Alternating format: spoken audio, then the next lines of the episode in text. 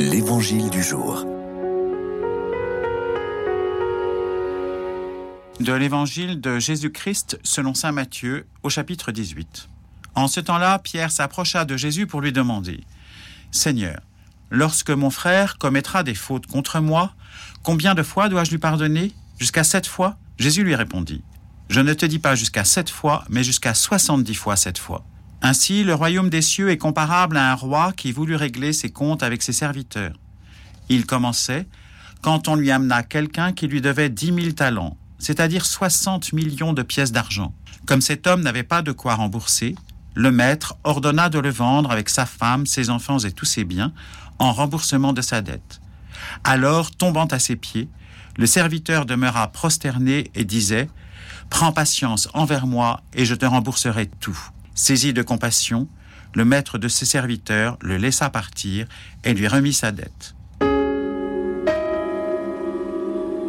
Au chapitre 4 de la Genèse, au plus fort de la diffusion du péché, Lamech affirme que Caïn sera vengé sept fois, tandis que lui-même le sera 77 fois.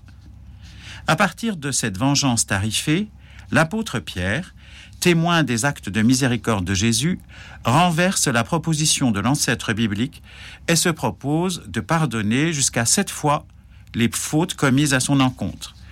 Et Jésus renforce l'hypothèse à la manière de la Mecque en proposant de réitérer le pardon non pas sept fois, mais soixante-dix fois sept fois. Pour expliquer cette exigence du royaume, le Seigneur raconte l'histoire de ce maître devant qui comparait un serviteur lui devant 60 millions de pièces d'argent.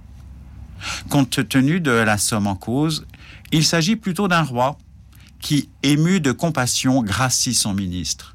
Or, dans l'instant, ce que nous n'avons pas entendu, celui-ci refuse la même grâce à quelqu'un qui ne lui doit que 100 pièces d'argent.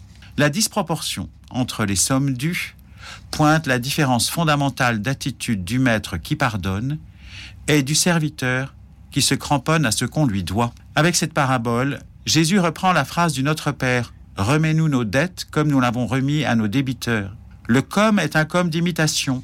Le Père pardonne à la manière du roi maître de la parabole, sans compter et sur demande. Nous, et il s'agit bien du nous constitué par ceux qui prient le Père, nous, nous pouvons agir comme le Père.